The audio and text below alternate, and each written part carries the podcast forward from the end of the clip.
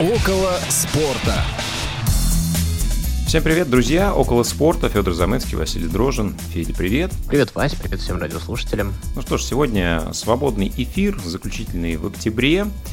А, выходим мы в последний день календарного месяца, и тем, кто слушает нас сегодня, уже известно, кто же получил золотой мяч. А, но мы с Федором пока можем только предполагать, а, где-то за час до начала этой церемонии вручение награды, которую многими а, журналистами ну, до сих пор воспринимается, наверное, как некий показатель а, качества игроков в современном футболе. А мы эту тему как-то с тобой уже, по-моему, разбирали, но тем не менее, вот э, пятерка игроков, которые номинированы на эту награду, Месси, Холланд, Мапе, Венисиус и Дебрюйне, вот для тебя кто из них все-таки больше заслуживает мяча, может быть, даже не по итогам этого сезона, а, а вот, может быть, кому-то все-таки он давно должен был достаться, и в этом году это может произойти. Ну или не может произойти, но вот хотелось бы, чтобы так случилось. Ой, я бы Родриба отдал вообще.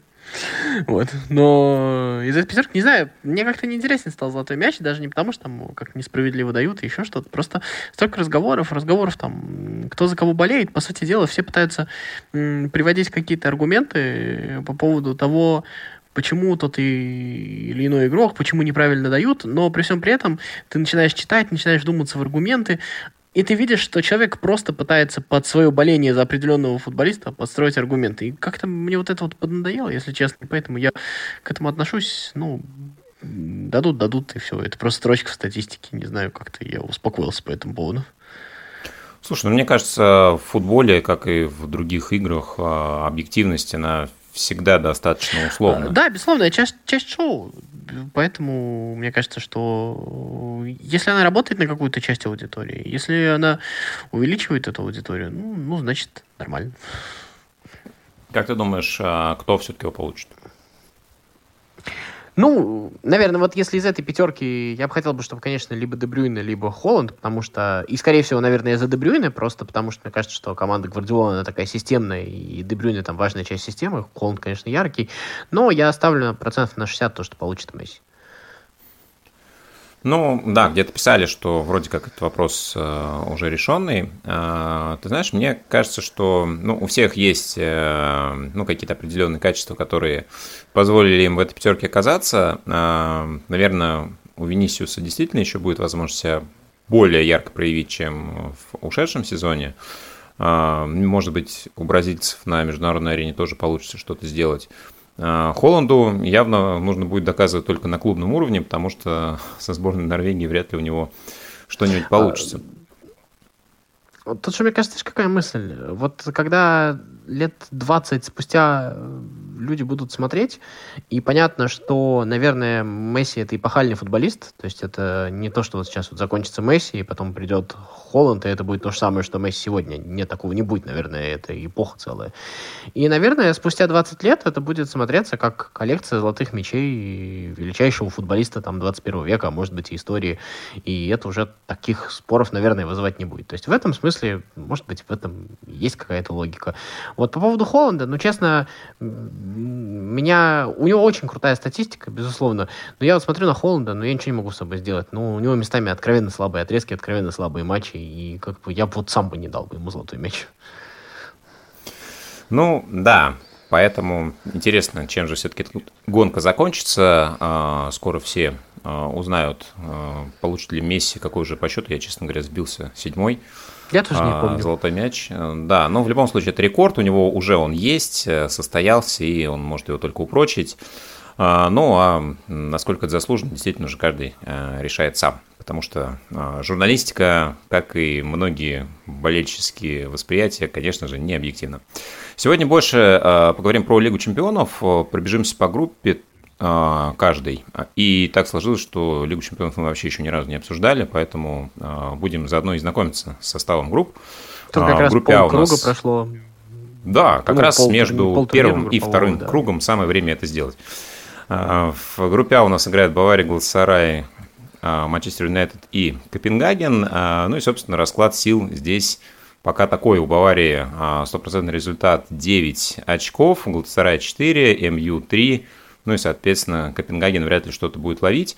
Одно очко. И э, сейчас интересно, да, у нас э, стыковые а, матчи, третий, четвертый тур повторяются. Галатасарай будет играть с Баварией и Манчестер Юнайтед, соответственно, с Копенгагеном, поэтому может догнать турок, а вот Баварию уже, наверное, никто не догонит. Я думаю, параллельно можем обсуждать, что происходит э, во внутренних чемпионатах. Как тебе, кстати, Бавария при?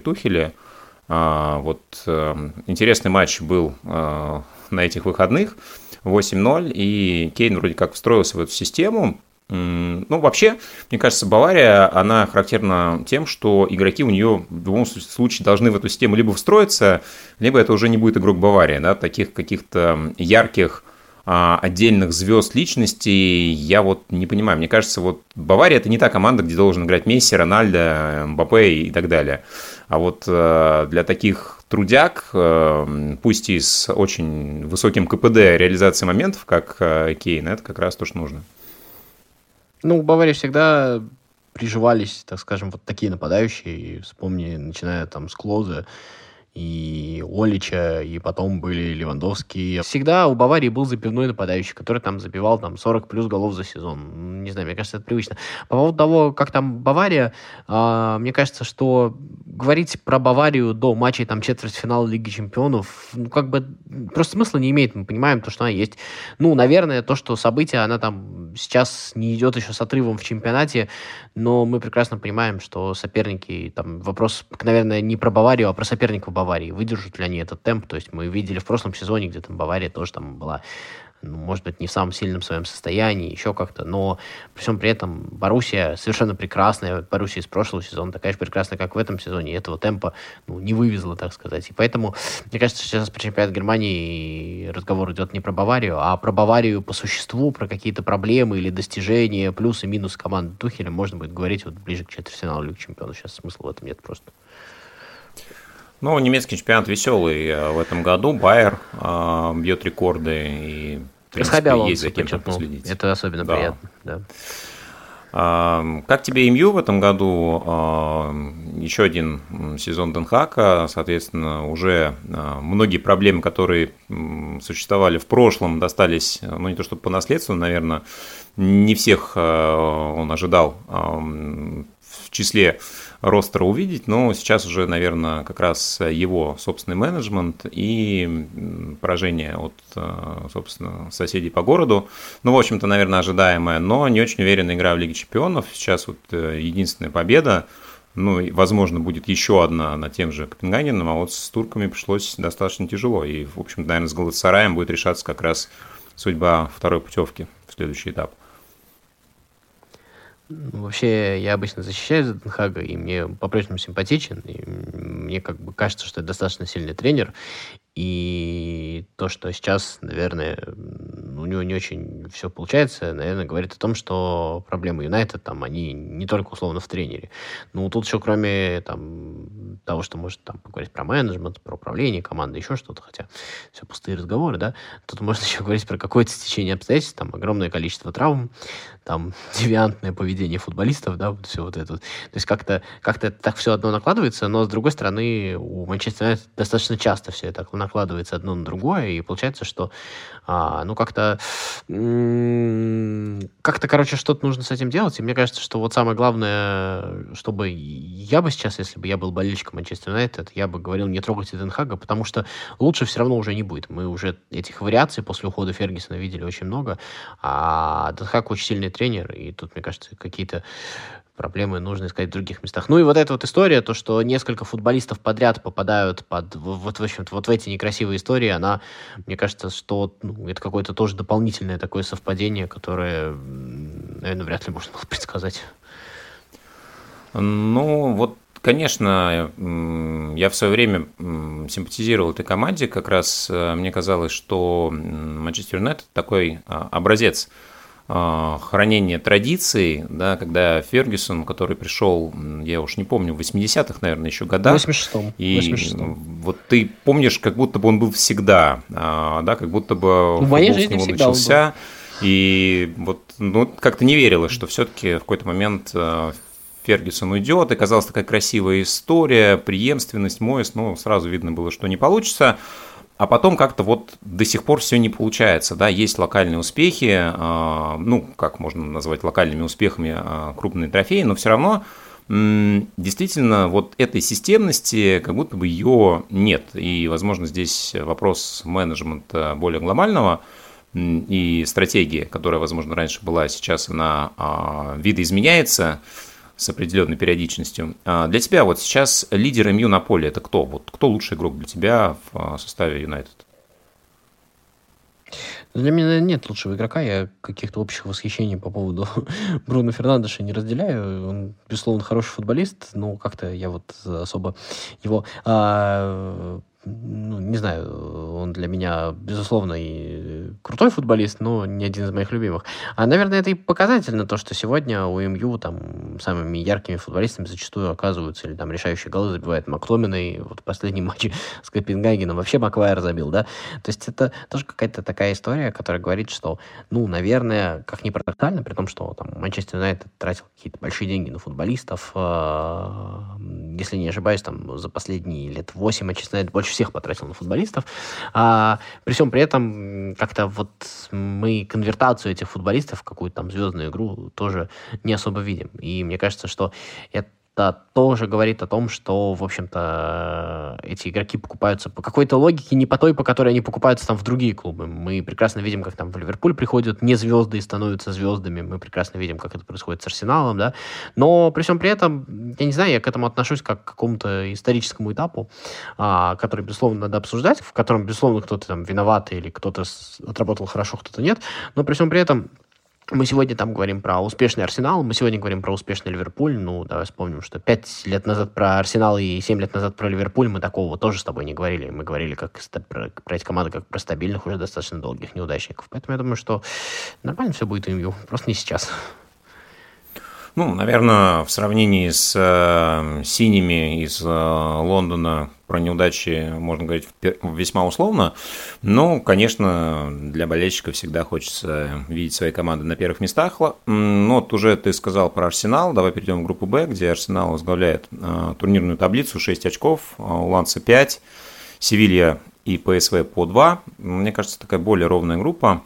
А, хотя вот по представительству, наверное, конечно, Бавария МЮ это всегда вывески более интересные, чем Арсенал. Ну, просто бренды а, вот... более крупные, конечно. Да, ты знаешь, мне почему-то вот всегда, а, может быть, это веяние того, что закрепилось еще, когда ты начинал смотреть футбол, МЮ как-то всегда ассоциировался с первыми местами, Арсенал, вот это всегда какая-то команда номер два. И вот э, когда Фергюсон э, десятками лет возглавляет одну команду, а Венгер другую, это уже прям э, такой застолбившийся момент. Хотя у Венгера, конечно, был свой звездный час. Арсенал интересно смотрелся в прошлом году, да, что-то получается и в этом, безусловно. Как ты считаешь, вот если мы вернемся все-таки к Лиге чемпионов, для тебя кто главный фаворит на вторую строчку – я вот думаю, Севилья, она будет все-таки сразу нацеливаться на свой главный турнир или попытается в Лиге Чемпионов чуть дальше Не, там очень неплохой ланс, но я думаю, что Севилья все-таки сильнее, и Севилья еще и за первую поборется. Для меня вообще, на самом деле, такое, а, это такой новый этап жизни Арсенала, да, который Манчестер Сити в этом сезоне уже два раза обыграл, а, который вот сейчас а, обыграл а, Севилью, очень крепкую. Севилья а, там играла с мадридским Реалом недавно, играла абсолютно достойно, и на самом деле, ну, если не должна была, то была близка к тому, чтобы этот матч выиграть, да, и в Севилье там сейчас такая очень крепкая банда, условно, молодых футболистов и ветеранов, там играет Ракитич, играет Серхио Рамос, играют прекрасные молодые футболисты, и мне кажется, что а, то, что Арсенал переиграл эту команду, это тоже, как в пользу Арсенала говорит, но мне кажется, что из этой группы все-таки Арсенал Севилья вот. Да, для меня все-таки Севилья, скорее всего, будет тоже на втором месте. А, Ланс э, достаточно интересно смотрится и в чемпионате Франции. Так что последим за этой командой. Интересная группа С, где у нас 9 э, очков у Реала, 6 у Наполи, у Браги 3 и у э, Униона Берлинского 0. А, весело, кстати, Унион а, в прошлом году смотрелся в чемпионате, но вот э, в Лиге чемпионов команда, чуть-чуть присобравшись, э, особо, видимо, ничего не может пока показать, и с Брагой, может быть, единственный шанс будет очки какие-то набрать, хотя не знаю. Не уверен, что Наполе ну, и Реал Для меня, для меня это очевидная дарить. группа, если честно. Ну, есть... да, здесь, в принципе, все понятно. Единственное, что раз уж мы коснулись Реала, а, Эль Классика прошло на этих выходных, а, Джуд Беллингем сделал результат. Как тебе вообще Беллингем в Реале, а, учитывая тот интерес, который к нему сейчас существует со стороны болельщиков, внимание, бесконечное сравнение с Роналдо, с Де Стефано, и многими другими. А, парень, безусловно, хорош, талантливый, а, но вот не переоценивают ли его все-таки сейчас пока что? Ну, если бы он так играл уже, условно, два года, а не два месяца, я бы говорил, что это лучший футболист в мире на текущий момент. Просто он играет так два месяца. Вот, и все. А так он действительно прекрасен.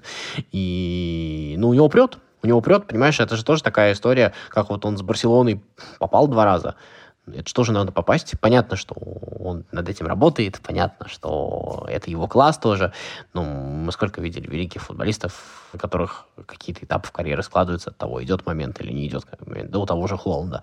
Поэтому пока, мне кажется, на Биллинге можно просто смотреть и наслаждаться, а выводы какие-то делать рано, но пока это совершенно прекрасно. И, и пока, если честно, в этом сезоне, вот на текущий момент, вот сколько там, три месяца, можем сказать, что идет этот сезон, а Биллингем, конечно, на голову выше всех остальных. Ну, это вот именно на этом коротком отрезке. Всех остальных в Европе, я считаю.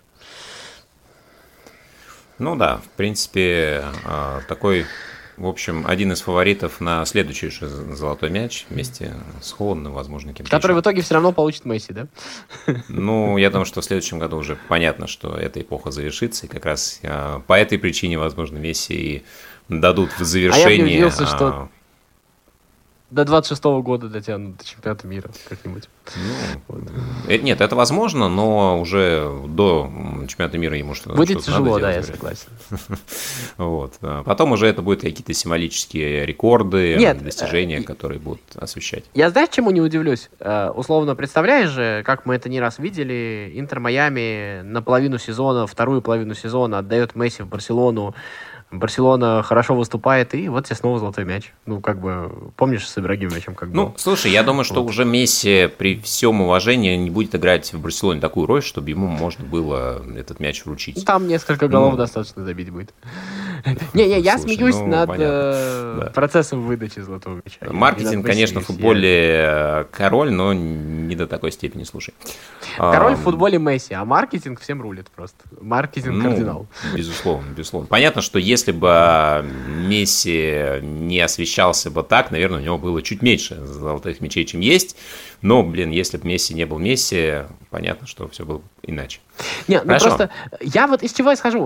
По, по эпизоду, по текущему сезону, конечно, это несправедливо. Но на самом деле, ну, наверное, э, как бы эпохально у лучшего игрока в истории, наверное, должно быть больше, чем у других золотых мячей. Ну, то есть, может быть, они там действительно из того исходят. Сейчас это кажется несправедливо, но вот так вот ты сидишь и думаешь, вот, вот это вот эпоха. А ведь, условно говоря, если сейчас не дать золотой мяч Месси, то больше и не представится возможности дать золотой мяч Месси. Наверное, наверное, там из этого люди исходят. Нет, неправильно, конечно, ну, но... Я понимаю тебя. Ты знаешь, я сам болею э, вот из всей этой пятерки больше за него, э, чем за кого-то другого. И, ну, всегда для меня вопрос Месси или Рональдо, он э, был достаточно очевиден. А единственное, последние решения Месси, они меня, ну, немножко, наверное, охладили а, в отношении Я согласен. его таланта и всего остального. Да? Ну, ну, под талантом понятно, что здесь никаких сомнений нет, и то, что произошло в финале прошлого года, это, конечно, такая интересная история, практически волшебная сказка, но вот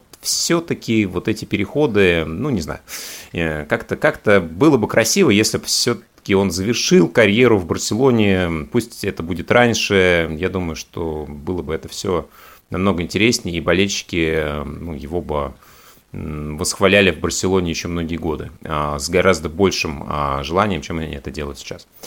Ладно, а, бесконечный, а, конечно, думаю, разговор тут... про ну, Месси. Ладно, все, да, можно говорить. Я просто хотел сказать то, что на самом деле условно Иньеста тоже доигрывал в Японии, просто он не был настолько медийным персонажем, и мы к этому более спокойно отнеслись. Вот. Ну, э, все-таки, да, мне кажется, это разные истории ты понимал, что Иньеста уходил уже доигрывать, а когда Месси переходил в ПСЖ, это было явно, что все-таки он да, уходит да, из одной команды европейского уровня в другую команду европейского уровня, и как бы всегда это болельщикам воспринимается как предательство, поэтому, ну, тут все понятно. Хорошо. А, Реал Соседат, которому сейчас по понятным причинам достаточно много внимания со стороны российских болельщиков, 7 а, очков имеет в группе D, так же, как и Интер Миланский, у Зальцбурга 3, и у Бенфики 0. Ну вот у португальских команд по-разному складываются э, ситуации в их группах. Да, у Браги шансов не так много, а вот Порту, до которого мы еще доберемся, скорее всего, они есть достаточно выражены. Но мне кажется, здесь тоже все достаточно предсказуемо, кто выйдет из группы. А, как для тебя вообще Реал Соседат, вот испанские команды смотрятся хорошо, и в принципе, наверное, у всех, э, ну, вот, может быть, ну, у Севильи шанс тоже есть, э, но вот в Севилью я, наверное, верю меньше, чем э, вот во все остальные. В целом, как тебе кажется, насколько Реал Седат это та команда для Захаряна, где он действительно может себя показать. Пусть, ну, скажем так, не настолько ярко, как Головин в Монако, но и не настолько нестабильно, как Миранчук, например, в Аталанте. Ну, как сказал.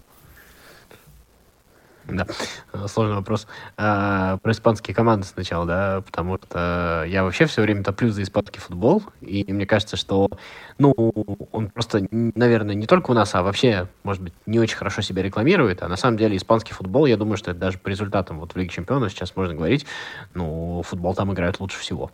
Вот, а по поводу Захаряна в Соседаде, а, но, опять же, мне кажется, что нормальная рабочая ситуация, которая сейчас происходит, он периодически выходит играть, он выходит играть в основном на замену, я не думаю, что можно было там рассчитывать то, что он там будет с первой скрипкой. Это, безусловно, было неправильно. Вот, по поводу того, будет ли он как Головин или как Миранчук, да знаешь, мне кажется, я вот смотрю, это даже зависит не от каких-то футбольных талантов, это зависит от какого-то, не знаю, характера, что ли, каких-то таких вот более бытовых, более э, личностных каких-то качеств э, игрока. Потому что э, мне кажется, что дело не в том, насколько Захарян как не его футбольные качества, они, безусловно, есть, и если, допустим, он даже не потянется Сейдат, можно там, условно, пойти играть в Испаньол и стать там лидером, да, и мне кажется, что вот а, как раз, а, когда мы сравниваем с тобой Миранчука и Головина, это речь идет не о футбольном уровне, а о личностных качествах. Мне кажется, что просто Головин проявил себя как боец, ну, я, может быть, грубо говорю, а Миранчук, наверное, в меньшей степени. И вот это вот главный вопрос, э, есть ли у Захаряна эти качества, насколько он, э, ну, как бы, так сказать, насколько он инфантильный, что ли, насколько он вообще э, способен вот так вот вцепиться в этот шанс и грызться за него. Головин, как оказалось, несмотря там на свою травматичность, способен. Миранчук в меньшей степени. И, наверное, главный вопрос сейчас вот в этом вот. Закрепится ли в Соседаде? Да мы не знаем, что будет с Соседадом. Может быть, Соседад там через сезон будет командой среднячком снова такой такое возможно, да, и уже там не будет тянуть Захаряна. Или наоборот, там Седат сейчас сделает еще один шаг, окажется в элите, и уже там, ему Захарян будет не нужен. А вопрос того, что закрепится ли э, Захарян в европейском футболе, в футболе конкурентном, и хватит ли ему вот этих вот, так скажем, личностных качеств, о которых я говорю, чтобы вот в этой вот конкуренции, так сказать, не раствориться. И мне кажется, что вот это главная дилемма. Ну, я согласен в целом с твоим посылом. Э, действительно, мне кажется, много факторов э, влияет э, на успешную реализацию игрока в другой среде. И мы видели примеры, когда, казалось бы, может быть, не самый главный талант проводил много сезонов достаточно успешно, а кто-то, на кого возлагалось очень много надежд, возвращался спустя совсем немного времени. Хорошо, давай попробуем блицем пробежаться по оставшимся группам. А, е, а, группа Фейнорд 6 очков, Атлетика 5, Лацио 4, Селтик 1. Финорд относительно неожиданно возглавляет а, турнирную таблицу, хотя в целом, наверное, ну, как минимум в тройке из этой четверки его видели. А, вот я не слежу, например, с голландским чемпионатом, да, и там сенсация. Там Аякс на последнем месте идет. Аякс, да, на последнем месте. Вот. Э, и это, наверное, ну, главное, э, что приковывает интерес эм, в Голландии. Но вот PSV и Норд э, по-разному смотрятся на разных полюсах своих групп находятся, хотя в целом шансы есть еще и у тех подняться, и у других опуститься в самый низ.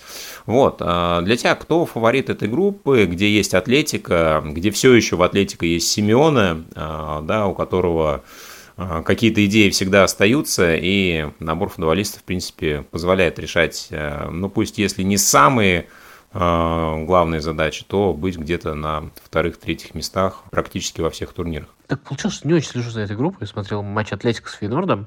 А, мне Фейнорд показался очень взрослой командой. То есть мы как немножечко, знаешь, так смотрим, но Фейнорд как бы его не воспринимаем серьезно по каким-то таким, ну, скорее причинам, связанным с нашим восприятием, с нашими привычками. А Фейнорд э, в этом году, ну, во всяком случае, по тому одному матчу, который я видел, это, опять же, не показатель, он выглядит очень взрослой, очень крепкой командой. Поэтому я бы вот его недооценивал, хотя, опять же, у меня очень мало, ну, как бы, данных, так скажем, да. Вот. Поэтому мне, наверное, тяжело говорить. А, мне Тяжело, опять же, наверное, говорить про Атлетика, потому что я его мало видел. Хотя Атлетика по-прежнему крепкий, просто местами не до конца конкретный. Вот. Э, мне, опять же, тяжело говорить про Лацу и про Селтик, я вообще ничего не могу сказать. Но мне кажется, что вот как раз в этой группе завязалась та самая интересная борьба, которую, ну, наверное, надо э, смотреть. Я не знаю, что еще сказать по этому поводу. Ну, мне кажется, самое интересное вот в следующей группе э, борьба. Как мне кажется, вот команды самого высокого в среднем уровня собрались именно в этом квартете. А что касается Финорда, ну вот с Лацо у них э, второй, получается, как стыковой матч. И здесь, вероятнее всего, и определится, кто э, выйдет из этой тройки. Дальше. В группе F у нас играет ПСЖ, 6 очков, Боруссия и Ньюкасл по 4, и Милан 2 на последнем месте пока что находится. А, Милан играет в четвертом туре с ПСЖ, а, Ньюкасл с Боруссией, ну и вот в этих матчах действительно определится, как бы это банально не звучало многое, потому что тут, э, ну, в общем-то, понятно, что достойны все. А, какие результаты мы уже посмотрели, чего стоит э, победа Ньюкасла над ПСЖ. Да, Боруссия тоже, в общем-то, всегда молода, всегда талантлива. А, сколько бы они игроков не продали, на их места приходят новые, и тоже за ними уже а, интересно следить. Для тебя, ну, как бы, кто второй команда является, которая, наверное, выйдет? Потому что ПСЖ, ну, скорее я всего, за Боруссию. теперь пройдет. Я, лично, лично я за Боруссию, потому что она симпатичная самая. Вообще, я смотрел много матчей из этой группы, потому что, как бы, так же, как все, ведусь на афишу, и меня они скорее разочаровывали. Честно, мне не нравится смотреть эту группу. То есть, обычно, ну, как бы, ты не смотришь, потому что всегда вывеска, а матчи оказываются прям, ну, прям мусор, если честно. Вот. И Боруссия тут луч света в темном царстве, поэтому я, в принципе, в этой группе просто болею за Боруссию. Неважно с кем, как, когда, в любом виде. Баруси, да. Ну, я не знаю, я рискну поставить на Милан, хотя, а, ну, просто вот нравится а, мне некоторые Нет, самое главное, команды. если там Жиру будет играть в воротах, я тоже, в принципе, за Милан могу, могу топить. Хотя бы иногда. Да. да. А, ну что, добрались мы до группы G, где играет Манчестер Сити, имеющий стопроцентный результат. Дальше Лейпциг 6, Янг Бойс и Цервен Звезда по одному. Тут, ну, наверное, вот самое очевидное распределение сил, а, кто займет какие места. И, ну, третье, четвертое, наверное, еще э, под вопросом. Ну, и то, мне кажется, у Young Boys, наверное, шансов чуть побольше. Хотя э, я, честно, вот за сербским футболом слежу немногим лучше, чем за швейцарским. Так что это, это просто какие-то, опять же, стереотипы. Мне кажется, что просто у Young Boys э, рейтинг повыше и, возможно, игроки получше. Хотя, может быть, я тут чего-то не знаю, весьма вероятно. Да нет, ну, тут мне кажется, что там, там, наверное, возможно, еще и Лейпциг, и Сити потеряют очки с кем-нибудь из них. Ну, вы, безусловно, Лейпциг и Сити, и, в общем-то, в этой группе действительно все ясно. Да, ну, э, здесь, в общем-то, не будем э, на этом останавливаться. Заключительная группа H, Барселона э, тоже 9 очков, Порту 6, Шахтер 3 и Антверпен 0. Ну вот э, здесь, наверное, вопрос э, достаточно понятный, кто э, вторую путевку займет Порту или Шахтер. Хотя, теоретически, у Порт, конечно, есть шансы э, зацепиться, но Барселона в этом отношении своего не упустит. Испанцы действительно смотрятся сильно, да, вот, э, как мы уже говорили, практически все четыре команды имеют хорошие шансы, ну и посмотрим, э, наверное, уже в следующем этапе, как распределится жребий. Как тебе португальские, кстати, команды? Вот такой вопрос, может, неожиданный, а, потому что у португальского футбола всегда какие-то волны, а, да, когда некоторые игроки-команды, тренеры выстреливают, а иногда такое прям затишье, прохлада. Вот э, сейчас для тебя какая стадия? Мне кажется, что как раз вот все идет на такой спад. Ну, вообще, Порту очень хорошо играл с Барселоной. Там, на самом деле, матч был на три результата. Ну, то есть, как бы, а, я думаю, что по игре сейчас в этой группе Порту и Барселона равные команды. Ну, то есть, просто так получилось, что Барселона этот матч выиграл. А так, э, Порту вообще там, ну, как бы не уступал. Ну, сейчас идет на втором месте с шестью очками. Вот. А, я думаю, что Порту, конечно, выиграет, а не Шахтер. Шахтер, э, как бы, сейчас не думаю, что состоянии там просто прекрасно, что они, в принципе, сражаются, играют, и это замечательно. Вот. А по поводу португальского футбола, мне кажется, что тут тоже не очень правильно прям совсем равнять, потому что а, все-таки что Бенфика, что Порту это большие европейские футбольные величины. И, безусловно, их объединяет принадлежность к португальскому футболу, но у них у каждой из этих команд своя история. И общее состояние португальского чемпионата, оно не всегда отражается на Бенфике и Порту. То есть у них какие-то свои там отношения, у них там успешный, неуспешный тренер, успешная, неуспешная команда. А, я, например, считаю, что Бенфика замечательно совершенно все время выращивает звезд, гораздо более, может быть, ярких, а Порту лучше играет в футбол обычно. Ну вот в этом сезоне, мне кажется, примерно так же происходит. Ну, просто, наверное, в отношении с прошлым тем же сезоном от Бенфики хочется ждать чего- чего-то подобного, ну, получается по-другому. А там сколько лет наверное... еще проклятия осталось? Еще лет 45, наверное, да? Ну, может быть, может быть, да. А поэтому какой-то такой индикатор, который привязан всегда к трем а, главным командам, ну, спортик мы, безусловно, к ним еще относим.